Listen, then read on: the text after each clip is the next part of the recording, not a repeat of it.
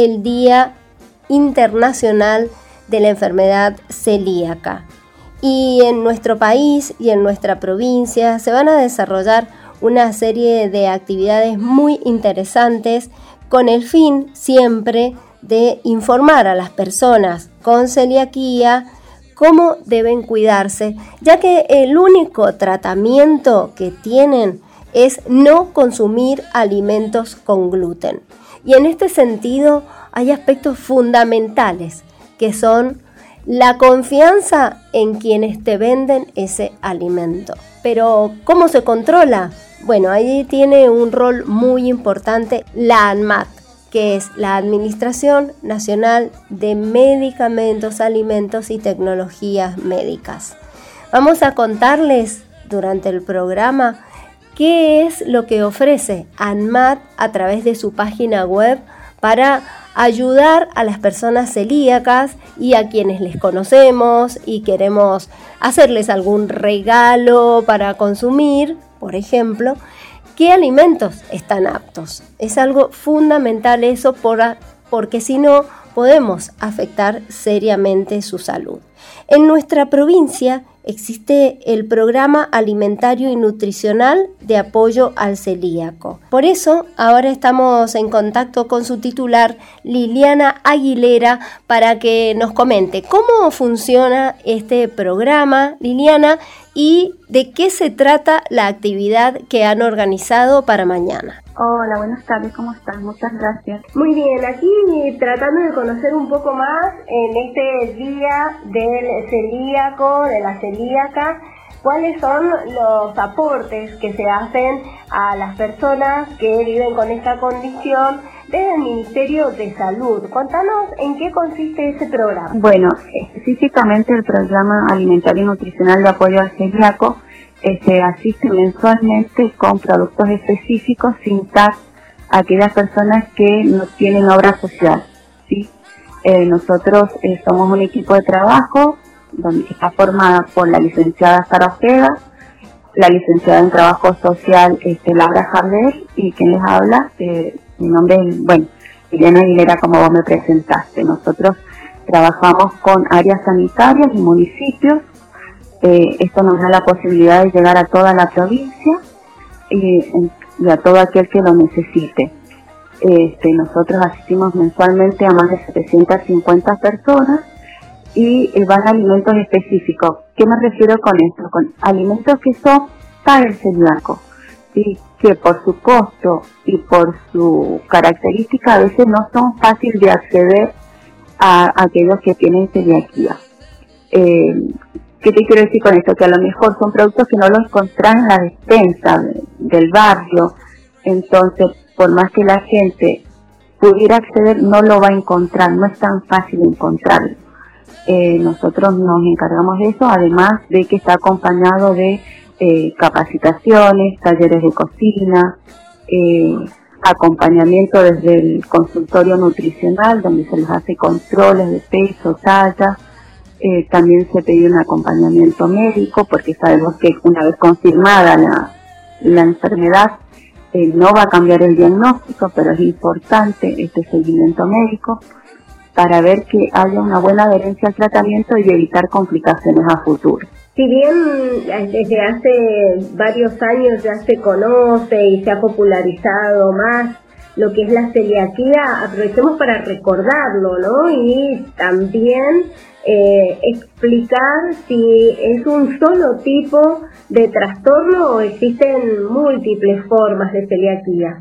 No, la enfermedad es una sola. Lo que pasa que, de acuerdo al secretario, eh, por ahí son los síntomas. Y la sintomatología también es como muy amplia. ¿sí? en general en los niños se presenta con diarrea, cuando son más grandes hay este, quizás constipación, puede haber dolor de cabeza, retraso en la menarca, en el desarrollo puberal en los adolescentes, irritabilidad en el carácter, distensión abdominal. Este, por eso es muy importante que concurran al médico, ¿sí? Y este, dentro de esto al médico en lo posible al médico gastroenterólogo para ir descartando enfermedades.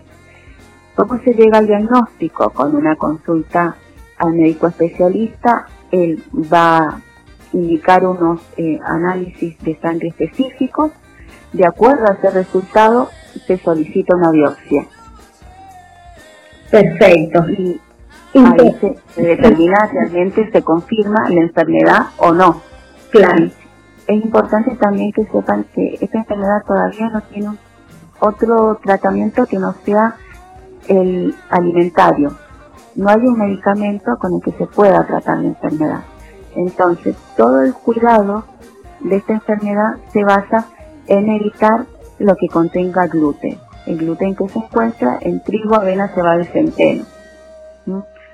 debemos, deben este, evitar todos los panificados y tener muy en cuenta todos estos productos industrializados que a veces por su forma en la que han sido preparados pueden contener gluten como estabilizante o, favorecer la conservación.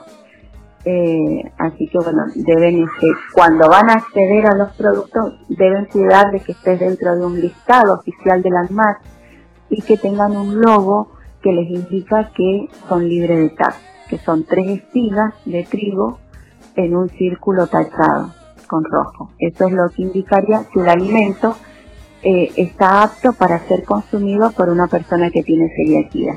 Perfecto. Liliana, ¿el programa está en el marco de una ley o sencillamente se creó por iniciativa del ministerio?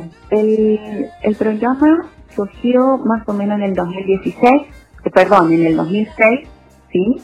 Como derivación de otro programa donde se atendía, se asistía a los niños bajo peso y con desnutrición veíamos que al tratamiento no teníamos las respuestas favorables que estábamos esperando.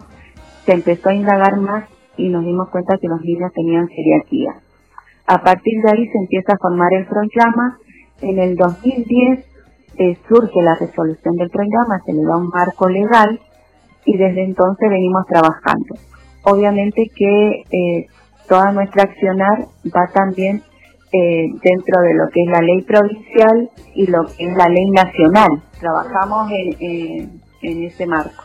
Claro, cuando decís de la ley provincial y la ley nacional, ¿son leyes específicas de celiaquía o te referís a la normativa general? No, son leyes específicas. Este, pero bueno, nosotras este, pedimos nuestra resolución y, bueno, eso nos permite asistir a aquellas personas que no tienen obra social. Eh, el ingreso al programa puede ser en cualquier momento, sí, desde tenemos niñitos desde edad muy temprana, a partir más o menos de los dos años, hasta adultos mayores y es un programa bueno donde no hay un tiempo de permanencia porque es una enfermedad crónica que cambie su realidad eh, socioeconómica que pase a, tener una obra social. ¿Por qué te hablo de esta obra de las obras sociales? Porque por ley la obra social debe asistir a aquella persona que tiene celiaquía.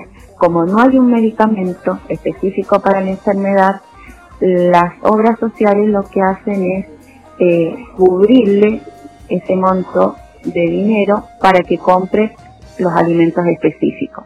En general las obras sociales lo cumplen. Hay una o dos que sí nos cuesta más, pero bueno, como tenemos eh, el equipo interdisciplinario, este, la trabajadora social y nosotras también vamos acompañando y bueno, sí, hacemos las gestiones necesarias para hacerle conocer a la obra social qué tiene que hacer, porque muchas veces también se trabaja desde el desconocimiento. Entonces, ¿cuál es la ley? ¿Cómo está regulada? ¿Qué dice la ley?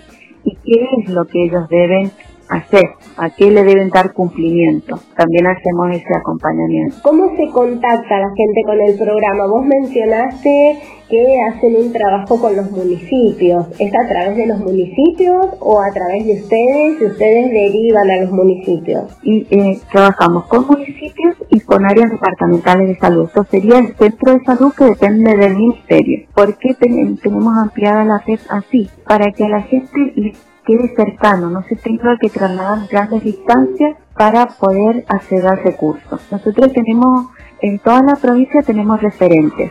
Y a su vez nuestros referentes, cada uno tiene un equipo de trabajo. Nosotros también les queríamos invitar el día 5 de mayo vamos a estar en el espacio eh, cultural Julio Lepaz, en la calle Mitre y Godoy donde vamos a hacer un encuentro y van a haber stand. Los stands van a estar formados por nuestros referentes de toda la provincia, que va a haber información, asesoramiento, eh, porque muchas veces esto, a ver, la gente se queda con el diagnóstico, pero no sabe qué hacer, sabe qué tratamiento seguir y por ahí tiene el tratamiento, pero no puede acceder económicamente a los alimentos. Entonces, vamos a estar asesorando, informando de acuerdo al domicilio donde puede recurrir, van a haber talleres de cocina en vivo, eh, van a haber degustaciones, va a estar la gente, de, nos van a acompañar la gente del Hospital Lago Mayor, que son alguien muy importante para nosotros en esta red, porque son los que diagnostican.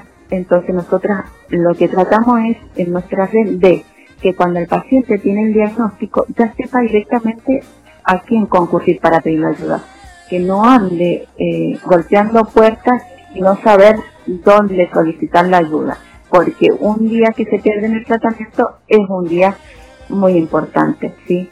Perfecto, Liliana. Eh, cuáles serían los datos de contacto. Teléfono de contacto directo para que nosotras este, de ahí lo, lo derivemos de acuerdo al domicilio o lo asistamos desde acá es 385 3043. Bien, y el correo oficial es celíaco.mendoza.gov.ar, el GOT con B corta. Perfecto. Son los canales directos de comunicación que pueden tener con nosotras, nos llaman, nos escriben, eh, y nosotras siempre, bueno, si nos escriben, siempre contestamos los mails, nos revisamos todos los días el correo oficial y cualquier consultita telefónica que hagas también no va a haber ningún problema. Bien, Liliana, te agradecemos muchísimo por este contacto y éxitos en este Día Mundial de las Personas con Celiaquía. Bueno, muchísimas gracias a vos y los esperamos porque el encuentro es para la población en general, ¿sí? Así que bueno, vamos a estar nosotras desde el programa, eh, Hospital Lago Mayor eh, y OCE también acompañando.